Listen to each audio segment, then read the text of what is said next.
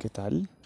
Bienvenidos todos y todas a ahora sí un capítulo oficial, ya que todo lo anterior era una suerte de presentación del canal.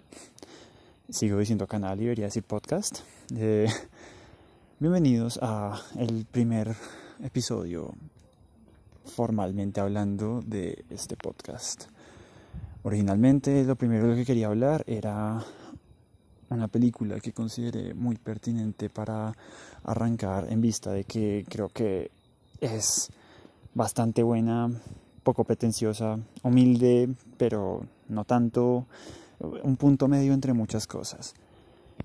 Desafortunadamente, creo que debo aprovechar un poco el momento que está teniendo otra producción audiovisual para poder más bien hablar de esta y sumarme un poco a la ola de entusiasmo que ha generado recientemente y después ya hablar más en forma de lo que pretendo eh, comentarles de esta otra película.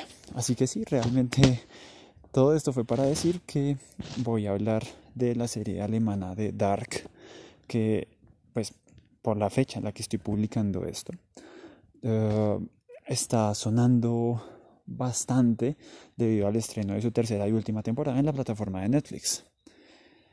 Y debo aclarar que no es un análisis con una explicación del final, porque pues sí, Dark es bastante complicada, bastante enredada y realmente hay ya muchos videos y de hecho podcast también hablando sobre las teorías e impresiones del final de la serie y explicando las diferentes conexiones entre personajes y épocas y mundos y todo eso. Videos y podcasts que he visto y escuchado ya yo también hasta la saciedad durante la última semana, por lo cual siento que no tengo nada muy nuevo que decir en ese frente. Aunque si esto en algún momento fuera más allá de que lo escuche yo y mi mamá, es mentira, mi mamá no escucha estas cosas. Eh, pues puedo de pronto también hablar al respecto de esto. Pero no, lo que me interesa, en vez de dar explicaciones y teorías y todo esto, es decir mi opinión respecto a la serie, porque como titula este episodio, Dark es la mejor, peor serie. Iba a poner de la historia, pero eso me pareció pretencioso. Así que Así que nada, em, pues que aclarar también que habrán spoilers. En algún punto quise no hacerlos, pero es muy difícil no hablar de ciertas cosas que me encantaría hablar sin realizar spoiler al respecto de ciertos aspectos de la serie. Trataré de que sean la menor cantidad posible, pero, pero debo adelantarlo de una vez. Así que pues de paso, si eh, eres una persona que no ha visto la serie, pero te interesa escuchar por qué es la mejor, peor serie, en mi opinión, por supuesto que todo esto es mi opinión, pero si eres una de esas personas que todavía no la ha visto y llegaste a este punto del podcast, será mejor que lo pauses y la veas y te des el lujo de vivir una experiencia genial porque la serie es sencillamente alucinante y después podrás volver a escuchar esto. Bueno, también puedes hacerlo ahorita, es decir, yo no te voy a retener, pero pero pues bueno, ya cumplí con hacer la advertencia. Entonces, pues, sin más preámbulos, creo. Em, esto es mi análisis de por qué Dark es la mejor, peor serie. Originalmente, cuando me planteé hacer este análisis, tratando de no hacer spoilers, me dije que debía hacer una introducción a la serie al principio de, pues, del capítulo para pues dar cuenta de que trata la misma. Afortunadamente decidí usar spoilers porque solucionar el tener que resumir un poco de qué trata esta es una labor bastante complicada. Dark es una serie muy compleja y la verdad, de cualquier manera que la describa, la recortaría de una manera bastante horrible. Entonces lo mejor aquí, por supuesto, es, es ver la serie sencillamente. Por lo demás, entonces, lo que yo haré en este, en este episodio será hablar de las virtudes de la serie, pero entonces también sus defectos. Recordemos que el episodio se llama Dark, la mejor, peor serie. Entonces, la idea es mencionar una cosa, no, no una cosa, varias cosas de cada lado para finalmente dar una suerte de conclusión al respecto. Realmente no es un secreto para nadie que haya visto la serie e incluso para aquellos que solo hayan escuchado de ella que el gran fuerte de Dark es su guion. Es un guion redondo, aunque aquí debo hacer la claridad de que a mí me fastidia un poco cómo la gente usa esa palabra tan libremente para decir que algo es perfecto. Ok, yo entiendo que un círculo tiene su perfección, pero, pero realmente ahora queremos calificar todo de redondo y pues eso también podría ser de gordito. Y no es que ser gordito esté mal, pero, pero no sé, el término, el término es como mínimo un poco chocante a veces. Pero pues vamos a seguirle la cuerda a la gente y decir la verdad. Dark es un guion redondo y no solo es redondo porque sea muy bueno, sino porque realmente es redondo en cuanto a su estructura. Los creadores de esta serie, Barando Bar y, y la guionista, cuyo nombre no me acuerdo del todo bien y si me acordara no sabría del todo pronunciar, por más de que estoy aprendiendo alemán, lo siento. Eh, ellos ya sabían cómo se iba a terminar la serie antes de comenzar a rodarla no solo la primera temporada, ellos ya sabían el final de toda la serie.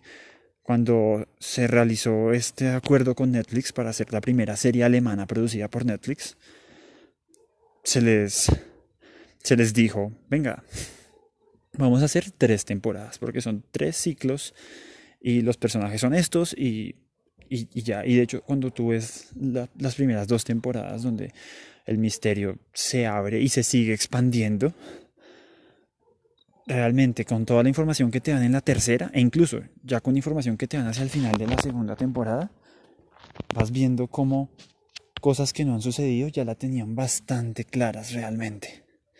Eso es realmente, en mi opinión, una fortaleza de la serie.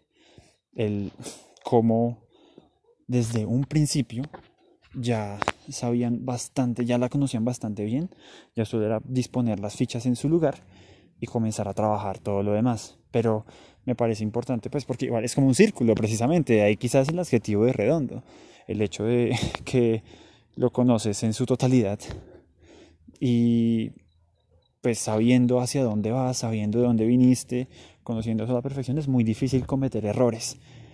Es curioso cómo el tema de la elaboración de la serie también juega un poquito, un poquito con el contenido de la misma, con cómo esta desarrolla todas sus temáticas, pero eso viene después.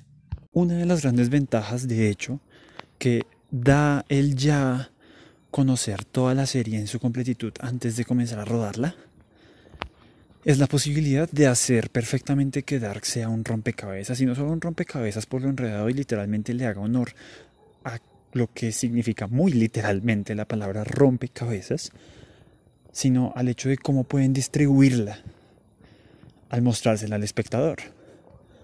Dark es una serie en la que te están hablando de cosas que ya sucedieron, como pues va a suceder, o sea, como pasa en todas las, en, muchas otras producciones, claro, eh, en las cuales pues a medida que pasa algo se puede recordar otra cosa, pero asimismo te comienzan a hablar también de sucesos que no han tenido lugar, pero a la vez se supone que ya lo hicieron, entonces todo es bastante enredado en ese aspecto, pero sencillamente consiste en que, como ya se conocían la serie por completo, podían repartirte la información de una manera en la que se creaba precisamente un gancho para atraparte, para saber cómo se iban completando todas las piezas del rompecabezas y podías ir comenzando a darte cuenta de todo el misterio que había detrás o enredarte más.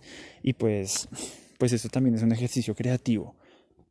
Y como de, medios de organización, por así decirlo, de, la idea, que se me hace bastante interesante y bastante bien logrado. Entonces es otro punto para la serie. Y aún así, por más de que la serie no está contada de manera lineal, porque como te digo, reparten la información de manera equilibrada aquí y acá y te van poniendo pasado, futuro, esto ya pasó, esto no, aquí nos referimos a algo que no ha pasado, aquí algo que sí pasó pero no hemos mostrado en pantalla, etcétera. Eh, pues la, la, verdad, la verdad de todo esto es que la serie rompe, rompe esa linealidad, pero algo muy impresionante es que de todas maneras, en cuanto a la emoción, en cuanto a, pues, al hecho de que de todas maneras la televisión es un producto que tiene cierto tipo de consumidores y toca manejar un poco sus expectativas en cuanto a eso a ese mismo frente la serie también cumple como suelen cumplir otras series y es que Dark es una serie que sube el ritmo y sube sus apuestas a medida que pasan las tres temporadas incluso eso se ve un poco vislumbrado en los personajes al principio y esto debo repetirlo es mi opinión los personajes en la primera temporada son bastante planos. Logramos de pronto entender a Jonas porque es el protagonista, aunque realmente él ni siquiera tiene idea de qué es lo que pasa. Y si vieras las tres temporadas te das cuenta de que Jonas es quizás el personaje al que más le vieron la cara de pendejo. Eh, y de pronto al personaje de Ulrich, que es ciertamente protagónico en la primera temporada y en las siguientes dos ya pasa un segundo plano, pero pues por ese tema de que está buscando a su hijo y de que vemos en su pasado, vemos sus aventuras con Hannah, cómo engaña a Katarina, sus viajes en el tiempo, lo que les pasa allá. Y, y sí, realmente más allá de eso no tenemos mayor información de los otros personajes, sabemos un poco de ellos, sabemos que Hannah quiere sentirse querida, sabemos que Katarina era una persona que era muy abusiva y en algún punto logró una empatía en su vida que la volvió la directora de la escuela. Sabemos quiénes son los Doppler con su hija Francisca, que tiene un romance con Magnus. Su otra hija Elizabeth, que después se vuelve un personaje muy interesante, pero que de momento es una niña bastante tierna y sorda que pues genera otro tipo de dinámicas de conversación en la serie. Y bueno, aquí podría quedarme hablando, pero realmente en la primera temporada, estos personajes son mulanos, son peones en este enorme tablero de ajedrez que es Dark. Y son, son peones que usa la serie para poder, para poder atar sus cabos y poder motivar a partir de otro tipo de cosas. En la primera temporada, lo que hace que sigas viendo la serie es el misterio tan grande que tiene al respecto de todo lo que sucede y las posibilidades que comienza la misma serie a plantear respecto a los viajes en el tiempo, porque otra cosa que hace Dark es burlarse un poco del tema de los viajes en el tiempo en otras películas y a la vez hacerles homenaje, porque se rompen de hecho muchas reglas. Yo recuerdo bastante bien, eh, no es la mejor película para citar en este momento, pero pues pero pues es la primera que se me vino a la cabeza, como en Harry Potter y el prisionero de Azkaban, Harry y Hermione viajan en el tiempo con el, pues con el giratiempo. Estoy hablando mucho del tiempo, pero bueno. Eh,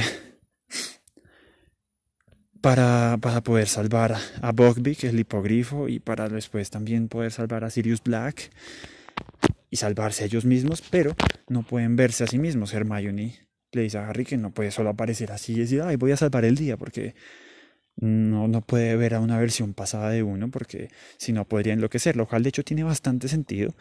Y también hay videos en, en YouTube que explican por qué Dark de pronto se da ciertas libertades psicológicas en ese asunto. Pero de todas maneras aquí Dark hace como si nada y lo hace, lo saca con elegancia. El hecho de que realmente hay personajes que guían a sus versiones del pasado para que se vuelvan lo que son y un montón de paradojas que se dan de una manera impresionante. Eh, entonces, pero, pero, pero realmente más allá de eso, en la primera temporada esos personajes son solo herramientas. Después, en la segunda temporada es cuando comienzan a profundizar en ellos y la serie comienza a subir también sus apuestas en cuanto al ritmo, cuando te dicen que quedan tantos días para el apocalipsis. Comienzan a meterse con más espacios temporales, todo se comienza a enredar y llegan a un final en el que realmente, y no lo digo solo por mí, sino por amigos con los que he comentado la serie, que es, un final de temporada que nos deja a todos con mucha emoción y a la vez diciendo, esto se puede ir al carajo, como así que esta otra chica viene de otro mundo, Dark se volvió como crepúsculo, no es capaz de dejar morir a sus personajes. Y ahora nos vamos a encontrar con viajes entre mundos y cosas súper futuristas, quizás de pronto Mikkel tenga un sable de luz, yo, yo, yo no sé. Y luego en la tercera temporada la serie sube aún más sus apuestas probándonos que esta posibilidad del otro mundo cosa que yo creo que igual venía anticipando la serie con su intro, si se dan cuenta en el intro de Dark. vemos todas las imágenes de la serie como a través de un caleidoscopio, por lo cual puede sugerir la división de uno, dos, tres o hasta más mundos, por así decirlo. Pero la serie sube sus apuestas probando que esto no era una salida fácil de guion, sino que ya estaba previsto y juega con temas muy emocionantes, los personajes ya te importan demasiado, ves que no son solo peones, sino que, o bueno, aunque lo sean, te das cuenta de que un peón puede sentir demasiado. Y se abren incluso más tramas para el punto en el que llegando al a la mitad de la temporada, sabiendo que solo les quedaban cuatro, incluso tres capítulos para resolver todo lo que habían seguido abriendo y tomándose con paciencia, y o sea, yo, yo de verdad estaba viendo la temporada y decía, ¿en qué momento van a resolver esto, por Dios? Y la serie lo hace, quizás patinando una gotica en algunos aspectos, y de eso hablaremos más adelante, pero la serie lo hace. La serie logra cerrar muchos de esos caos, logra darle conclusiones épicas a bastantes de sus tramas, también conclusiones trágicas, una incluso se dan el lujo de dar una conclusión cómica. Es una serie cuyo guion es simplemente para alabar por su completitud, su complejidad, el hecho de que el mismo guion fue diseñado con base en los personajes. Se diseñaron primero los personajes, se experimentaron las diferentes tramas y lazos que podían crearse y a partir de ahí comenzaron a surgir los demás elementos. Es, en cuanto a guion, una serie 99% impecable. Bueno, dar un número realmente es algo arriesgado. Diré que es brutal, que es asombrosa, aunque y también hablaremos de eso en la parte de por qué de pronto puede ser la peor. Tal vez tiene uno que otro pequeño como piedra en el zapato a la hora de caminar ese guion. Vale, yo me dije que iba a hablar del guion hasta ese punto del capítulo, pero pero no. la verdad es que es que es que no no me cabe en la cabeza. No solo todos los intrigas que lograron desplegar todas las relaciones y paradojas que logran tratar, sino que además el guion se da varios lujos que es impresionante teniendo en cuenta lo calculada y exacta que debe ser la serie. Por ejemplo, se dan el lujo de plantar pistas falsas, de plantar caminos cerrados en el enorme laberinto que es la serie y sobre todo burlarse un poco en ese sentido de los fans más como exacerbados, si está bien usada esa palabra. Bueno, de, sí, es, es, es, una cosa, es una cosa impresionante, como por ejemplo con el tema del ojo del, de este oficial de policía, Voller, es que es el apellido, Voller. Eh, como la última escena de la serie casi que se burla de esos fans diciendo como no, no era importante realmente lo que le pasó a este man en el ojo o el mismo personaje de, Boris Nival, o sea, es decir, Alexander Tiedemann, el gerente de la planta nuclear después de la desaparición de Claudia, como su papel en la serie, que bueno, tiene su importancia, claro, es el hecho de encontrarse con Regina en el momento exacto y, y tener a Bartos y pues bueno, Bartos después era importante en el árbol genealógico de la serie por ser el padre de Agnes y Noah. Y bueno, y ahí comienza todo. Pero eh, realmente, realmente era una pista falsa que todo el mundo pensaba, bueno, y ese apellido, Nival debe ser la combinación de Marta Nielsen y Jonas Kampwald. Y entonces es el hijo de ellos y él es el comienzo de todo. Y, y no, realmente era una especie de señor Burns alemán. sí, que, que ya, que, que, tenía su parte medio malosa, aunque también su parte muy bondadosa, sobre todo pues, pues con Regina, quizás uno de los personajes que más la pasó mal en la serie, junto con Ulrich. Entonces, sí, la serie se da hasta el lujo de poner pistas falsas y burlarse de quienes quieren seguir ese camino. Mm, la serie, además, toca elementos muy interesantes fuera de su propia trama, aunque inciden en su propia trama. Hay un montón de referencias simbólicas. las referencias bíblicas, sobre todo, abundan. También se dan el lujo de incursionar con varios detalles de mitología griega y mitología de otras culturas, porque así el uroboros, la serpiente que come su propia cola y representa el ciclo infinito, haya sido nombrada en Grecia, es una figura que ha aparecido en Egipto, que ha aparecido en culturas prehispánicas, aquí en, pues, en, América. ¿sí? En los, los, musulmanes también han hablado de esta criatura, de este símbolo. Mm, hay otro tipo de símbolos pues, numéricos también interesantes, varias teorías de física cuántica, paradojas de personajes que son sus propios abuelos o sus propios tatara, tatara, tatara, tatara tatarabuelos. eh, ¿Qué más? es, que, es, que, es que la serie es impresionante en ese sentido. Juegan también con textos bastante enigmáticos como la tabla esmeralda, de donde sacan la famosa, la famosa frase Sigmundus creatus est, por ejemplo. La física cuántica es impresionante, el tema de la paradoja del gato de Schrödinger, que, o bueno, Schrödinger yo debería saber pronunciar esto, pero, pero como pueden ver no lo sé. Entonces, pues nada, asumiremos la paradoja del gato, que al final es un poco como la solución que da la serie a todo lo que plantea. Mm, sí, es, es, es descomunal. Y lo que más me parece grandioso en este sentido en este sentido del guion de la serie es cómo esta serie tan frívola, calculada, lógica, certera, alemana, bueno, no, eso podría ser jugar con estereotipos y tal vez ni siquiera jugar.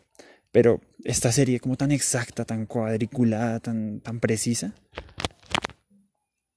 es una serie que plantea como la mayor fuerza, como algo que gobierna todo su mundo.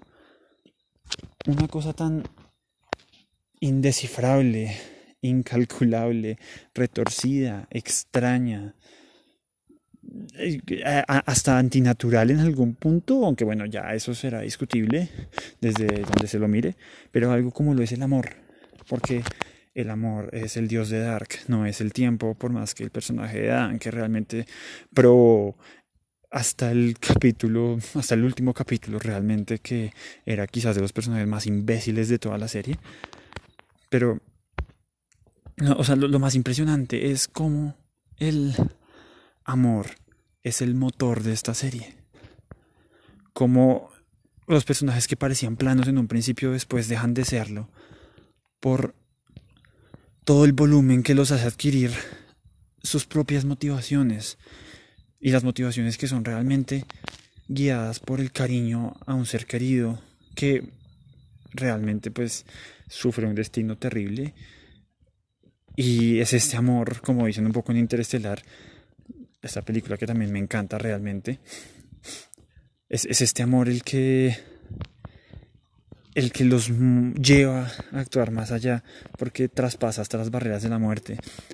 Jonas quiere salvar al amor de su vida. Marta quiere salvar al hijo que lleva adentro y que al mismo tiempo lleva afuera, porque esta serie es extraña.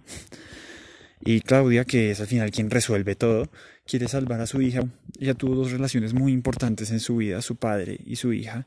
Y perdió a su padre sin poder hacer nada al respecto y a su hija también comenzó a perderla en diferentes mundos y épocas y, eso fue lo que la motivó a volverse realmente la, la clave de la serie y salvarlos a todos o matarlos a todos. Bueno, esta serie es complicada, realmente. Es, es impresionante cómo el amor es lo que gobierna una serie tan calculada. Es un bonito mensaje, además del mensaje de, pues, de toda la filosofía que, que, lleva la serie.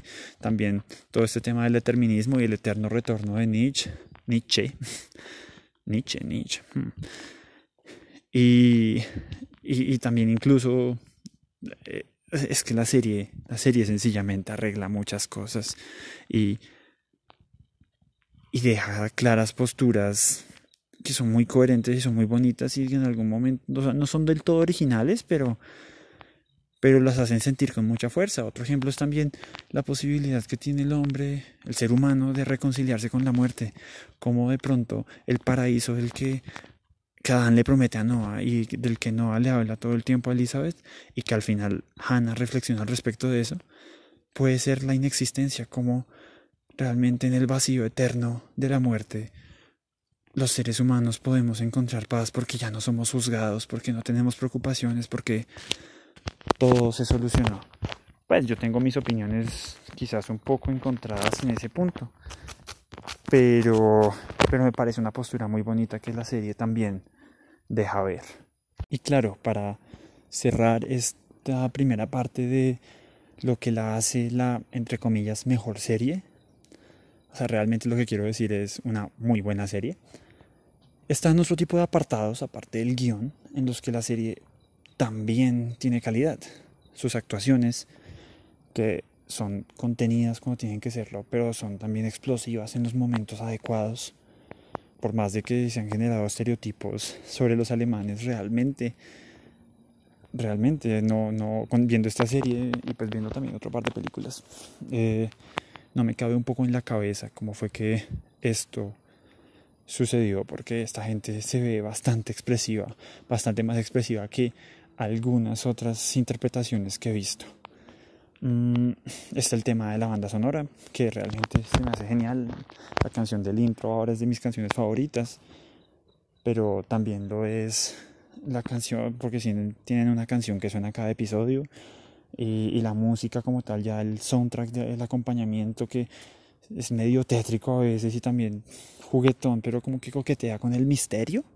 Eso, eso es genial realmente.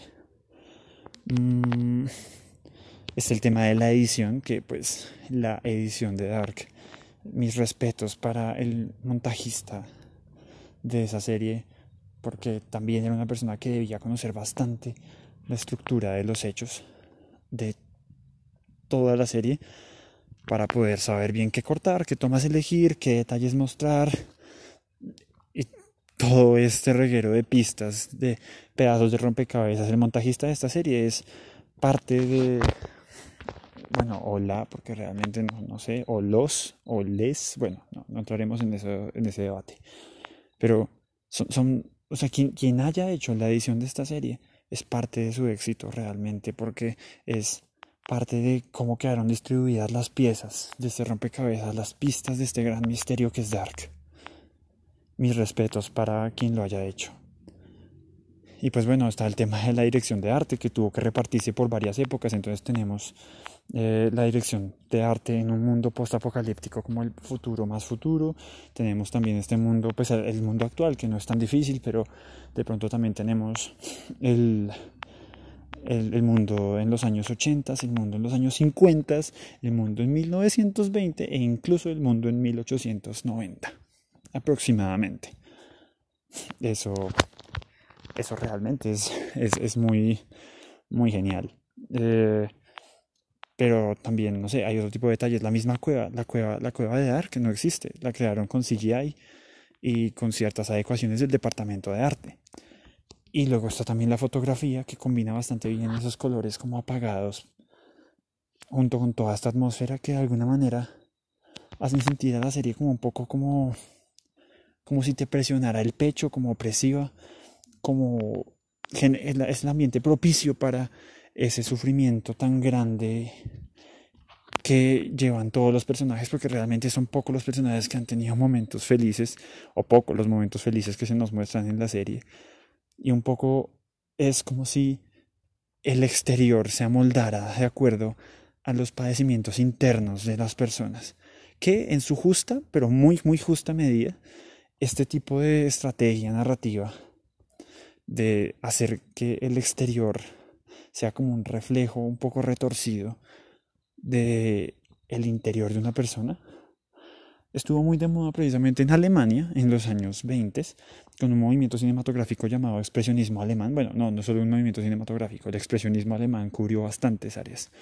Pero pues yo no soy tan experto en las demás y no, tampoco soy muy experto en el área del cine, pero pues es en la que más he investigado. Y pues claro, de, de, de, esa, de esa época tenemos películas emblemáticas como Nosferatu, Metrópolis, El gabinete del doctor Caligari y otras más. Y claro, Dark no es precisamente esas películas. Esas películas tienen una estética bastante marcada, pero en su justa medida eh, me parece como mínimo curioso el hecho de que la atmósfera de Dark esté tan determinada por el estado de ánimo y el estado psicológico de sus personajes, porque más o menos así funcionaba un poco esta doctrina en Alemania, esa doctrina, que ducho esta manera de narrar en Alemania hace 100 años, curiosamente. ¿Será que tiene que ver con viajes en el tiempo todo esto? No lo sé. En fin. Es una serie también muy completa en ese aspecto.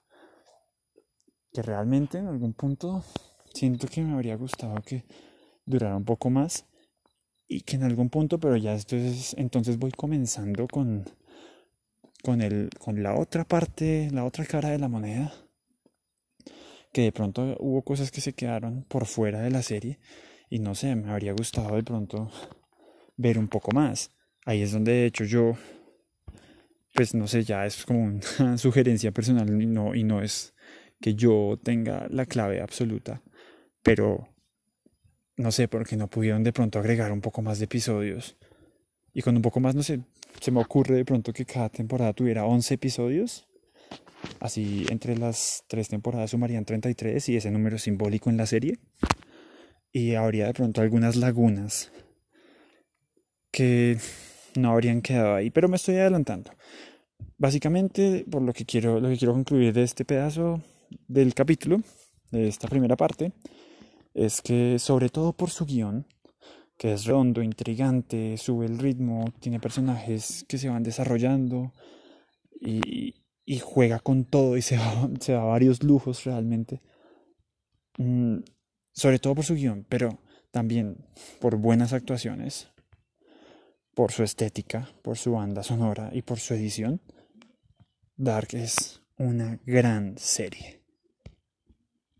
Ahora viene la hora no tan feliz del capítulo, en la que les explicaré la otra parte de este título del episodio de por qué Dark es la mejor peor serie. Entonces, ahora sí, ¿por qué Dark es al mismo tiempo, eso es una paradoja como la serie, jajaja, porque es al mismo tiempo una gran y una serie que tildo en el título como de peor. Realmente tal vez el título no estuvo bien escogido, pero, pero pues yo lo era más por llamar la atención. A lo que hoy es, ¿dónde están los fallos a los que me refiero en Dark? Si es tan perfecta. Eh, pues primero no es perfecta. Y segundo, pues a eso voy precisamente, a enumerar varios fallos que considero que tiene la serie que igual no es que yo lo haya podido hacer mejor, ¿no? Si yo hubiera intentado algo así, seguramente me habría equivocado más de lo que se equivocaron quienes hicieron la serie. Pero eso no implica que no lo hayan hecho. Una primera cosa que me gustaría señalar es precisamente lo, lo que venía diciendo hace un momento y es cómo la serie quedó como carente de un poco más de desarrollo en, algunos en algunos asuntos. Yo entiendo que quizás por temas de presupuesto y de negociación con la plataforma de Netflix, entiendo que quizás por eso no, no hicieron más episodios, pero es que realmente hubo información que quedó faltando. O bueno, yo hubo información que me que tuve que completar un poco tanto con la página web de la serie, lo cual es un poco una falencia, que cosas que no queden claras en la serie toque uno ir a buscar en la página web para que la página web se los diga y a veces se contradicen una gotica con la serie y uno queda un poco embolatado. Em, pero, pero, o sea, pero la verdad es que también hay otro tipo de cosas que siento que quedan un poco sueltas y uno le toca imaginarse un poco.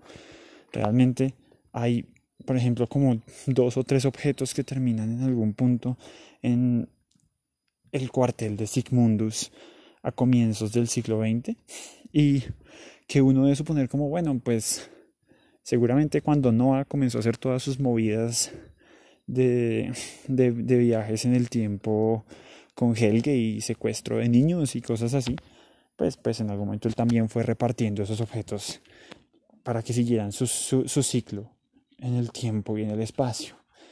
También hay cierto tipo de tensiones que se dan en dos personajes que uno dice como, bueno, de pronto, pues de pronto toca como suponer una gotica, por ejemplo, en qué momento es que Claudia y Jonas logran ese tipo de enemistad. Yo Supongo, aunque bueno, si alguien está escuchando esto y me puede contactar, me puede y sabe la razón, pues me la explica por favor y yo reconoceré mi error, pero realmente, por ejemplo, la serie nunca aclara del todo bien eso, solo hay un momento en el que se pone en duda la lealtad de Claudia a cualquier tipo de proyecto que tenga Jonas y Jonas pierde la esperanza, que es lo que le dicen que no haga, pero pierde la esperanza y en el magistral capítulo 7, que realmente capítulo 7 de la tercera temporada me pareció el mejor capítulo de toda la serie. Eh, en ese pues vemos cómo es el proceso para que Jonas finalmente se convierta en Adán. Pero hay cositas, hay, es lo que, a lo que voy es esto, hay, huecos que hay que rellenar. En el mismo mundo de Marta, en el, en el mundo alternativo donde no existe Jonas porque Mikkel no viajó al pasado, hay también algunas cositas, ni siquiera tanto del pasado de los personajes, aunque también, que quedan sobrando un poco. Al final del capítulo 6, Marta está dándole instrucciones a todos los lugartenientes de su versión de Sigmundus, de Edith Lux, en, en su mundo. Y realmente les suelta un par de frases sueltas y ya se sabe lo que ellos van a ir a hacer para que todo siga igual en el mundo de ella, pero realmente es que el mundo de Jonas tiene dos temporadas de desarrollo. El mundo de Marta no lo desarrollan durante cuatro capítulos y medio por ahí. Y eso, y pues hay vacíos que toca rellenar un poco también con la imaginación de uno, pues siguiendo las pistas que le da la serie.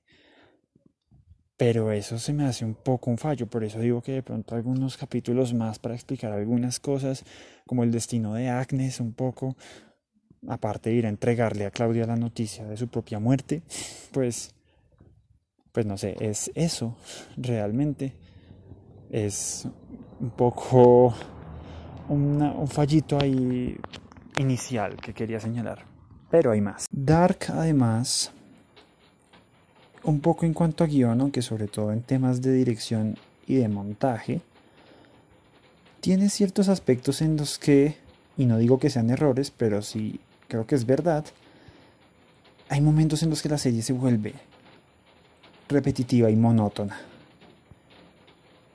Y vale, aquí también se, hay gente que me ha dicho, pero es que eso es un perfecto ejemplo de cómo la forma y el fondo se mezclan, porque lo que pasa con Dark es que trata sobre personas en un sufrimiento eterno, en un retorno a un montón de acciones, en una repetición que no los deja en paz. Y, pues es genial que la forma en la que está hecha la serie también refleje eso. Vale, creo que es válida la opinión y creo que de hecho habla de una propuesta narrativa bastante interesante, pero creo que el punto acá, sobre todo teniendo en cuenta que Dark es una serie de televisión que aspira a adquirir un público, que es un producto de mercado en algún punto y que la idea es, pues, todo el tiempo, pues no todo el tiempo, pero mostrarse lo más dinámicos y frescos que se pueda. Creo que aquí no es tanto un acierto esa estrategia. Claro, el experimento narrativo es sumamente interesante aunque la verdad no creo que, bueno, eso ya no lo sabremos, pero no creo que haya sido la, la intención, como, ay, hagamos que la manera de narrar sea repetitiva porque la vida de los personajes es repetición. No creo. Mm, más bien, creo que aquí, igual, si esto fuera, habría que preguntarse hasta qué punto mi apuesta narrativa, mi apuesta por mezclar forma con fondo, en vez de generar algo interesante, está desmotivando al espectador, está haciendo que sienta que no avance, está haciendo que se encuentre ya en lugares comunes. ¿Hasta qué punto no pasa eso? Creo que es algo que hay que preguntarse. Yo lo dejo ahí sobre la mesa. Pero, más allá de eso, quería citar aquí, citar, no sé si sea exactamente el término que busco, pero quería mencionar aquí precisamente estos puntos donde siento que la serie se vuelve repetitiva. En cuanto a la parte visual, en cuanto a la parte que está más por fuera del guion, cositas que yo creo que se repiten son más bien como fórmulas, algunas que Dark tomó y otras que pues de pronto no creo, pero pues se sienten muy propias de la serie y que igual le funcionan bien, pero que repite y repite y repite hasta el cansancio a veces.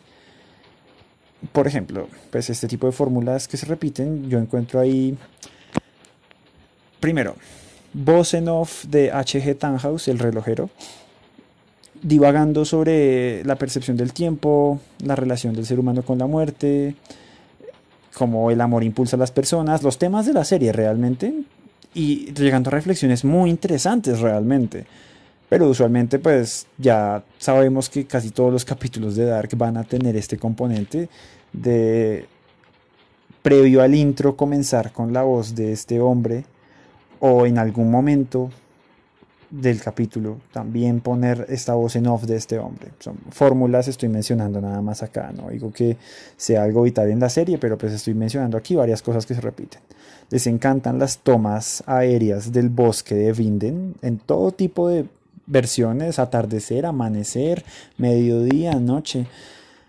El bosque de Vinden tiene muchas veces y es una manera pues que usan de, para pasar de escena a escena un montón de tomas aéreas. Mm, ¿Qué más? ¿Qué más? Sigamos, sigamos. Está el sueño también, como todos tienen sueños, que muchas veces el sueño suele venir siendo dos personajes, casi siempre los mismos de siempre, manteniendo relaciones sexuales, aunque hay más sueños, y más personajes que al final terminan levantándose exaltados de la cama, es decir, todo el mundo en ese pueblo tiene un problema muy serio para dormir y, y la serie ya abusa de eso en el punto en que a veces ya uno no se lo toma en serio y pues que ya se vuelve como, bueno, esto me sobra un poco, sí, aunque bueno, hay algunos sueños de estos donde la serie anuncia cosas y es interesante, pero pero realmente son bastantes escenas de personajes levantándose exaltados para poder mostrar que su vida es una mierda. Yo no sé qué quieren mostrar del todo con esa reacción al levantarse, la verdad. Pero bueno, algo, algo querrán decir, por supuesto.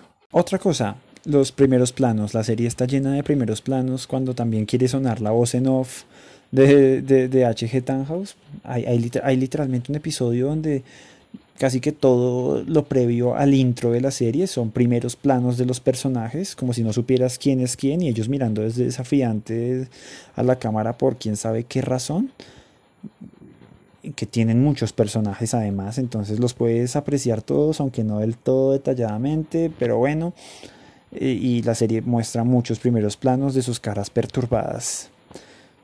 Ve tú a saber cuál es la manía con repetir este recurso, pero bueno la pared, la pared del búnker o la pared con las fotos en Sigmundus que te va como conectando a los personajes y que en algún momento sirvió de algo y fue muy interesante. Realmente yo creo que debió parecerse a la pared de donde sea que hayan escrito el guion porque es muy complicado atar todo esto, que aparte es chévere que está atado con un hilo rojo, pues por todo el tema del hilo rojo del destino y el hilo de Ariadna con el que juega la serie, pero pero mira que, que realmente hay momentos en que ya abusan también de la maldita pared. Y puede cansar. Aparte, no, rara vez te la muestran toda y entonces te muestran de nuevo la cara de Jonas y tú ya sabes que Jonas es hijo de Mikkel y que está enamorado de su tía y que hay un montón de enredos, pero te muestran la cara de Jonas como si no supieras quién mierdas es Jonas. Y, pues no sé, creo que eso ya, por eso es que uno disfruta en la tercera temporada ver la versión de todo eso en el mundo de, de Eva, en el mundo de alternativo porque de hecho pues se, obtiene bastante información de, por ejemplo, el búnker en el que está la versión adulta, de Marta en el cuarto capítulo, cuarto, tercer capítulo. Eh, realmente puedes obtener ahí como fechas de deceso de algunos personajes en ese mundo. Es interesante, pero de todas maneras es otro recurso del que abusa la serie. ¿Qué más hay? Hay cierto tipo de transiciones en edición que que son interesantes sobre todo en, la tercera temporada cuando la serie se complejiza todavía más porque debe saltar entre épocas y entre mundos. No solo entre diferentes épocas como ya lo había hecho las anteriores dos temporadas. Pero ese recurso se vuelve casi que como si Dark le hubieran vuelto una presentación de PowerPoint para el colegio. Y entonces sabemos ya cuál es el sonido que suena cuando se cambia de tiempo y cómo la, que más, la que más me perturbó a mí fue el cambio de dimensión entre el mundo de Jonas y el mundo de Marta en la tercera temporada, porque, porque realmente me sacaba un poco de la escena. Eso, como, yo sé que tenía como su intento de parecer que era como una ruptura en el espacio, como si atravesáramos una pared y llegáramos al otro mundo, y eso fue interesante, pero creo que se habría podido, además del hecho de que en, ese, de que en un mundo las cosas estaban casi que totalmente al revés del otro, como en un espejo, creo que se habría podido buscar otro tipo de recurso para anunciar al espectador eso y pues también se vuelve repetitivo de manera que no sé, a mí también me sacó eso en varias ocasiones en la serie, la repetición en las transiciones. Eh, ¿Qué otra cosa? Por ejemplo, la pantalla dividida en dos. No sé eso cómo se llama. Yo le voy a llamar multipantalla, pero hace poquito vi un video en YouTube donde lo llamaban de otra manera. O llamaban multillamada. llamaban multipantalla a otra cosa. Pero pues yo lo voy a llamar pues partir la, la pantalla en dos. Lo usan bastante en las primeras dos temporadas para mostrar a dos versiones del mismo personaje eh, como lo que les va pasando en diferentes épocas o a dos personajes diferentes que, que bueno, que, que realmente ayuda en algún punto, pero en otro punto también parece de nuevo como la edición para una presentación del colegio, ¿verdad? Parecía como si fueran a iniciar una multillamada, una multillamada, eso no se dice así, una videollamada, los personajes en, en, en la serie, y pues realmente hay un punto donde lo usan bastante. En la primera temporada creo que hay como tres capítulos donde lo usan y, y pues no sé, hay recursos. Hicieron una serie muy inteligente porque usan recursos que... Y, y los usan en exceso, porque usan recursos en exceso que pueden ser un poco torpes o bueno, pues sí, repetitivos y que, o sea, teniendo la posibilidad de hacer cosas más geniales con el ingenio que, tiene la propia serie. Mm, una, cosa más que es que son, son varias, pero una cosa más en este aspecto visual, por ejemplo, es, y la que ya, pues no, o sea, no me sacó, pero en algún punto dije como, tal vez no es tan difícil escribir un capítulo de Dark si te dicen lo que va a pasar con cada personaje, porque realmente usan las mismas fórmulas todo el tiempo. Una fórmula que la serie sí tiene clara y la usa en todos los episodios de la serie. Creo que hay uno, como mucho, tal vez dos, aunque me estoy arriesgando, donde no la usan es la canción. Que bueno, que Dark pone una buena canción porque el soundtrack de Dark es muy bueno. Pero si ustedes vuelven a mirar la serie, porque yo sí pues, la he visto como cuatro veces, sí, lo que es el desocupe y el amor al arte. Eh, pueden ver cómo faltando como que unos 9, 8 minutos para el final, comienza a sonar una canción. Una canción como melancólica o épica, que siempre es, como digo, es una buena canción, pero siempre comienza a sonar mientras no hay un solo tipo de diálogo y los personajes van interactuando entre sí, se dan las revelaciones o los reencuentros, se dan escenas que pues no requieren realmente de diálogo, es cierto, o pues de, pues, bueno, ya depende de cómo lo quieras narrar, claro, pero siempre se da ese tipo de cosas, es el momento en el que hay también varios primeros planos para mostrar la mirada de los personajes en puntos reveladores de la trama, pero de nuevo, lo repiten en cada capítulo. Lo, cual me hace más, me parece más curioso de, de este recurso. Es como el séptimo capítulo, que de nuevo es en mi opinión el mejor capítulo de la serie, eh, usa este recurso algo que podría parecer incluso uno de estos video homenajes que hacen algunos fans de cosas en YouTube, como recopilando un montón de imágenes de la serie y, y, y, poniendo una música agradable y entre épica y todo. Estos, sí. Y, nada, y lo ponen en YouTube y la gente, la gente revive la serie un poco así, con ese, con ese tipo de montaje. Lo cual me parece curioso de este capítulo es que hace casi que eso, porque este capítulo, en el momento en el que pone esta canción, que ya es una de las fórmulas que usa Dark, te muestra imágenes que ya conoces, te muestra imágenes de la primera y la segunda temporada, pero no lo hace con la intención de hacer un homenaje de, ah, sí, esto es en homenaje a los personajes de Dark y hay créditos con corazoncitos y suscríbanse. No, esto lo hacen para mostrar cómo se cierra todo el círculo que es la serie, cómo la serie queda completamente explicada. Entonces, curiosamente, este recurso que ya es bastante repetitivo, la penúltima vez que lo usan, lo usan de una manera que podría ser muy torpe y les sale muy bien. Esa serie es bastante curiosa en ese aspecto visual. Ahora también en la parte argumentativa el guion, como les venía diciendo, es excelente pero no es perfecto. Y de hecho es que realmente viendo la serie tantas veces uno se puede casi que hacer a la idea de que Dark es una telenovela con cáscara de ciencia ficción. Porque en algún punto resulta un poco increíble cómo todo ese tipo de dramas le suceden a las mismas cuatro familias que claro, son las familias del bucle porque todas se crearon de ese infinito, pero, pero la verdad es que eso resulta un poco inverosímil en algún punto, en, cierta medida puede parecer un poco como bueno, y, todas las demás personas de ese pueblo, ¿qué onda? En, en, el, en el primer, segundo capítulo, cuando están buscando a Mikkel, Charlotte le dice a Ulrich como hay yo no sé cuántos mil vehículos registrados en Vinten, es decir, el pueblo es pequeño, pero no es tan pequeño. No es tan pequeño como el de Stranger Things, serie con la que le crearon bastantes similitudes erróneamente, se me hace, a Dark.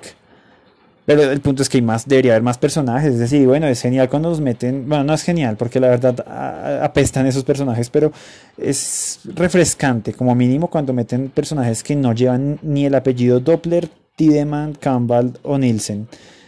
Eso, eso refresca un poco.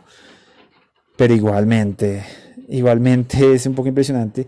Y como hay algunos diálogos de que parecen salidos un poco de telenovelas, Ulrich prometiendo que no va a cometer errores como lo hizo la policía con su hermano 33 eh, años antes.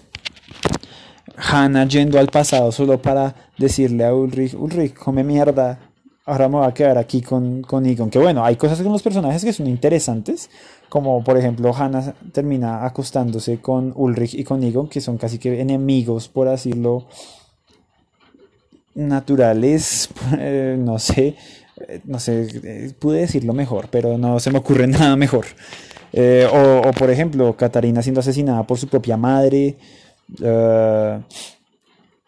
Egon anciano apresando a Ulrich más joven y un Ulrich ya mucho mayor siendo apresado también por un Egon mucho menor, por un Egon en su edad más, más joven. Ese, tipo de dinámicas son chéveres, pero también en algún punto tienen su parte telenovelesca. Y pues bueno, yo sé que es parte un poco del chiste, pero, pero hay, hay un incesto impresionante. Eh, es decir, a Jonas le gusta su propia tía. Y, y de alguna manera es una suerte de también como tatara tatarabuelo para ella. Eso en algún punto, ese tipo de filiaciones eh, son como, bueno, y, o sea, y el hecho de que sea en el mismo árbol familiar es lo que genera un... Aquí hay una gotica de drama medio telenovelesco. Y por último, pues las repeticiones del guion. Y es que el guion también hay momentos en los que cansa. También supongo que para mantener esta intriga, pero, pero el guion llega a cansar. El guion llega a cansar cuando a lo largo de las tres temporadas ves como a Jonas le ven la cara de hueón todo el tiempo y todos lo manipulan. Incluso él mismo se manipula. Como varios personajes le aseguran a su versión más joven que todo lo entenderán a su tiempo y ya uno queda un poco aburrido también ya al, final incluso en la tercera temporada él, lo entenderás a tu tiempo pero a tu tiempo es cuando si la temporada y la serie se acaban en unos episodios nada más sí eh, está como eterna dualidad que van planteando de es posible salvar el bucle, es posible romper el bucle, es posible salvar a tus seres queridos, debes dejar ir a tus seres queridos, yo soy la luz, ella es la oscuridad, ella es la luz, yo soy la oscuridad, bueno, nadie nunca dice que es la oscuridad, pero ese tipo de cosas que lo tienen a uno rebotando de lado a lado como una pelota de ping pong y claro, claro, mantiene un poco el dinamismo de la serie, de una serie que avanza lento a veces, pero en otro punto cansa, la serie todo el tiempo te hace un montón de promesas que sí cumple, pero es de mucha paciencia. Yo la disfruté, pero creo que en ese punto no es para todo el mundo y no porque las otras personas sean tontas, sino porque las otras personas también tienen un límite de paciencia a la hora de ver algo y cuando les prometen algo también pues espera que lo cumplan. La gente es impaciente y, y la serie a veces abusa de eso. Y lo último a lo que me quiero referir en este punto en el que hablo de varias es que decir errores es una palabra fuerte, pero varias como cosas que siento que me hacen ruido y que son repetitivas y de pronto entorpecen un poco la serie, está el final, que es curioso porque el final me encantó, pero a la vez siento que, que tiene sus problemas. Desde mi punto de vista el final de Dark es un final abierto. Es una versión remasterizada de la paradoja del gato de, de, ese gato, del gato. Eh, busquen paradoja del gato en Google y, seguramente aparecerá en alguno de los primeros resultados. Pero pues sí, en mi opinión es una versión así porque la paradoja hace que dependa de la observación si una realidad se sobrepone a la otra, si el gato está vivo o está muerto, pero mientras eso no suceda, ambas realidades pueden subsistir paralelamente. La serie lo que hace es que pone, no, no pone las cajas cerradas, sino que pone las cajas abiertas, pues yo sé que se trata de una sola caja, pero a lo que hoy es, la serie muestra todo algo que pasa y también muestra algo que no pasa y lo hace por medio también de la famosa paradoja del abuelo en este caso se da en cómo Jonas y Marta van al mundo de origen a evitar que, los, que la familia de H.G. Tannhaus muera, por lo tanto H.G. Tannhaus no habría podido, pues no habría tenido necesidad de crear la, la, su máquina para intentar mantener con vida a su familia, máquina que generó la creación de ambos mundos y por lo tanto, si ambos mundos no eran creados, Jonas y Marta no habrían podido ir a salvar a la familia de H.G. Tannhaus y y pues es una paradoja, claro. Eh, y las posibilidades de que eso haya pasado y no haya pasado subsisten al mismo tiempo. Ambas cosas ocurren porque está en esta escena que a muchas personas les molestó y a mí me encantó, en la que de alguna manera se dice que Dark, por así decirlo, homenajea a Interestelar y a través de un armario y a través de viajar en el tiempo y entre dimensiones, Jonas y Marta se ven el uno al otro en cada uno de sus mundos, siendo más, pues siendo pequeños cada uno, claro. Eh,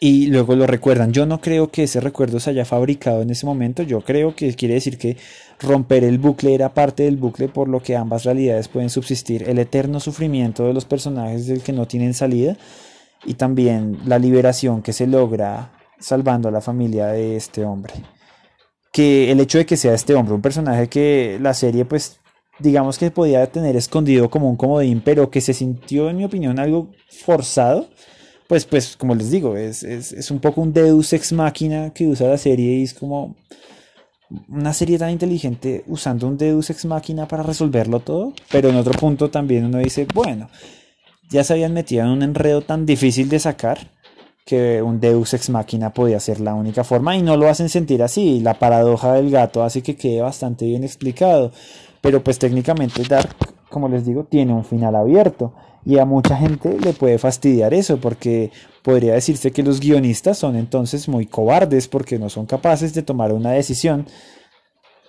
Y los finales abiertos, el, ay, decide tú, queda un poco en que la gente se siente que las cosas quedaron incompletas. Sí, es cierto, el espectador moderno en su mayoría quiere que le, que le den todo masticado. Y pues Dark es una serie de televisión, entonces con mayor razón debe cumplirle a un espectador moderno.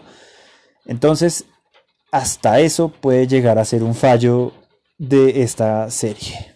Bueno, ya he expuesto mis razones por las cuales Dark es una gran serie y por las cuales creo que comete muchos errores. Es momento de llegar a una conclusión. Mi conclusión al respecto de todo esto es que Dark es una serie que tenía todo para salir mal. De hecho, el presupuesto ni siquiera era tanto aparte de decir, en el momento en que salió, Netflix recién estaba, pues no, no, no recién había nacido, pero no tenía todavía la fuerza que adquirió en los últimos 2-3 años, sobre todo con victorias importantes en premios como los Lobos de Oro por parte de The Crown. Sería la que en algún momento también tendré que hacerle eh, un episodio o dos porque, porque es grandiosa realmente. Eh, pero más allá de eso, Dark tiene problemas en el guion, como lo que les venía diciendo, parece en algún punto una telenovela, repite fórmulas, cansa, le faltan algunas cosas de desarrollo, tiene, tiene lagunas, es lenta y repetitiva en algunos fragmentos también. En la primera temporada sus personajes son bastante planos. Y de nuevo, creó y se acomodó en su zona de confort con varias fórmulas de las que ya les hablé, estas, la canción, la voz en off, la pared, etc. La serie tenía de todo para tal vez no salir mal, pero no ser el fenómeno que es y la gran obra maestra que es. Y entonces, pues, ¿por qué digo precisamente que es una obra maestra si tiene tantos problemas? Porque es la mejor, peor serie, entre comillas. Realmente creo que lo de peor era más para atraer gente a escuchar esto. Pero Dark, a pesar de eso, tiene un guion tan formidable y sus demás virtudes también son herramientas tan útiles que logra sobreponerse e incluso logra hacer de estas, entre comillas, errores, de estas debilidades que tiene, logra hacer las fortalezas. El momento en que suena la canción al final de cada capítulo, se siente, se siente bastante genial, por más de que sea una fórmula que ya has visto muchas veces en toda la serie. La voz en off de este señor de H.G. Tannhaus también habla de cosas a las que tienes que prestarle atención y entonces tienes que estar viendo lo que dice y estar escuchándolo y si aparte eres como yo que estás aprendiendo alemán, entonces también eh, intentas entender un poco por otro canal de tu cerebro lo que está diciendo. Es una serie que tenía todo para salir no tan bien y salió perfecta, entre comillas, porque hay mucho compromiso en su realización, su guion es demasiado genial en todo sentido. Sus actuaciones, sus personajes, la gente que hizo eso de verdad, de verdad se comprometió. Y eso logra hacer que hasta sus debilidades sean virtudes. Y la serie es completamente disfrutable, es toda una maquinaria que creo se volverá de culto y se comenzará a citar ahora en todo lado cuando se quiera hablar de viajes en el tiempo, de simbología en producciones de hoy en día. Es, es, es una serie que uno puede ver muchas veces y seguir encontrando cosas nuevas. Yo creo que todavía no he encontrado todo lo que tengo que encontrar y seguramente la volveré a ver en algún momento de mi vida y después la volveré a ver también y así en un ciclo eterno como en la serie. Ah. Y, y seguiré disfrutándola y encontrando bastantes cosas y emocionándome en los momentos que la serie plantea emociones fuertes que son más de los que uno se podría imaginar. Eso la hace grandiosa. Y un último detalle que quería mencionar, eh, aunque bueno, tal vez me quede alguna que otra cosa en el aire, me acordaré de pronto y tal vez añada en algún otro episodio, no sé qué tan bueno sea eso para, para, para un podcast, pero pues recién comienzo a hacer esto, pero pues es la canción. La, no solo la canción del intro que, que me parece asombrosa y es de mis favoritas ahora, y no solo las canciones que ellos van poniendo en los capítulos, sino la canción. La canción, me refiero a la canción, he dicho muchas veces canción en los últimos 10 segundos, eh, que está sonando en el búnker en el primer episodio, en el primer episodio de la serie, cuando Eric Obendorf va a ser asesinado por Noah y, y, Helge, que esto es otro punto que no mencioné en los pedacitos como, como de ruido de la serie, es que la serie juega mucho con este tema del determinismo y que las soluciones del guion a veces son, esto pasa porque sí, porque tu versión adulta ya está viva y de esa manera es que Jonas no se puede volar la cabeza, Noah no lo puede asesinar cuando ya es Adán, o un niño como Helge aguanta con un mastodonte como Ulrich le meta como 10 piedrazos en la cabeza y no se muera es decir, esas cosas ya son un poquito también Deus ex machina.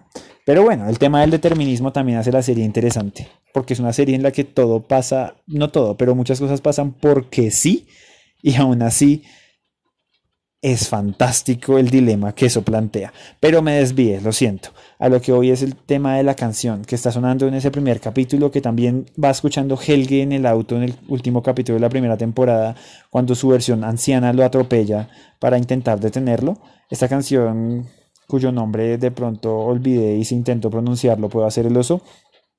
Pero pues nada, que también suena en los créditos del último capítulo de la serie. Y eso a mí me pareció un gran detalle para los espectadores, sin presumir, pero para los espectadores un poco más atentos y que valoran cierto tipo de detalles como extra narrativos, ciertos guiños que hace la serie. Es, es, genial, porque yo estaba escuchando la canción en el primer capítulo eh, hace poco, pues antes de ver la tercera temporada, vi la serie dos veces para poder estar al día y entender varias cosas y fijarme en detalles. Y entonces la canción pues me gustó porque la música ochentera me encanta. Y, y estaba escuchando esa canción en el primer capítulo y también al cierre de la primera temporada. Y yo dije, Dark aparte es una serie que refuerza esta idea de que el comienzo es el principio, que por donde, por donde arrancamos, por ahí salimos. Digo, dije, sí, o sea, esta serie tiene que cerrar con esa canción. Esa canción tiene que sonar en los créditos. Y no había visto la tercera temporada. Y cuando terminé el último capítulo, después del shock de todo lo que pasó, sonó esa canción y fue, como decía un viejo sabio que alguna vez conocí, el orgasmo universal. Fue un gran detalle que la verdad me hizo sonreír muy complacido por todo lo que acababa de pasar y todo lo que acababa de ver y la manera tan fina, elegante y con un guiño con que cierran la serie, incluso en los créditos, que me quedé viendo los créditos y escuchando la canción y con cara de que miércoles es todo lo que acaba de pasar y de ver y qué gran detalle, los amo por poner la canción y sí, wow. Entonces, básicamente la serie hasta en ese tipo de finuras cumple y satisface bastante. Y eso fue todo. La conclusión precisamente es que Dark es la mejor, peor serie, porque no es que sea peor y no es que sea tampoco la mejor de todas. Aseverar eso es un tema muy complicado. Igual aquí todo lo que yo digo es mi opinión, por supuesto. Eh, pero es una serie increíble que pasará a la historia y que vuelve sus debilidades virtudes y sus virtudes las anda robusteciendo a cada paso y tiene mucha tela para cortar, hay que verla más de una vez, es fascinante. Y ya, y eso es todo por este episodio. Espero que, les haya gustado a quienes hayan escuchado esto. Comprendo que quizás esto termine siendo como una terapia personal y yo esté hablando solo, pero realmente me gusta em, expresar todo este tipo de, de, cosas en voz alta, me ayudan. Pero si hay alguien del otro lado, eh, le agradezco un montón por su atención, por su confianza, por... Espero que le haya gustado y pues nada, eh, trataré de producir lo más que pueda en el siguiente episodio Estoy todavía considerando si hablar de esta película que prometí al principio de este capítulo, que puedo ir adelantándola. Entonces, la película se llama Sing Street. O tal vez hablar de otra serie que me parece una joya escondida de Netflix o subvalorada. Se llama Glow. No sé, lo decidiré, eh, lo debatiré con la almohada. Y, y ya. Eh, no, no sé del todo bien cómo funciona esto, entonces no sé si uno debe decir igual que en YouTube, eh, dale like, suscríbete, comenta. Si es posible todo eso, genial. Eh, pero de todas maneras me encantaría, si alguien puede contactarme, ¿cómo, hago eso? ¿Pongo mis redes en algún lugar? Bueno, me informaré más al respecto. Pero pues para también saber sus, sus, opiniones respecto a este capítulo, cosas con las que estén de acuerdo, cosas con las que no. De nuevo repito que esto es mi opinión, pero me encantaría saberlo y, ya. y de pronto entonces creo otro capítulo al respecto, nos ponemos en contacto, yo qué sé. Esto ha sido todo por hoy en burrística teorizada o aplicada. Yo ya no estoy del todo seguro de cómo aparece esto en las redes y como dije en mi episodio de presentación, quizás debería tener otro nombre. Pero bueno, diría a mi papá que me despido más que circo pobre, entonces ya, los dejo y muchas gracias.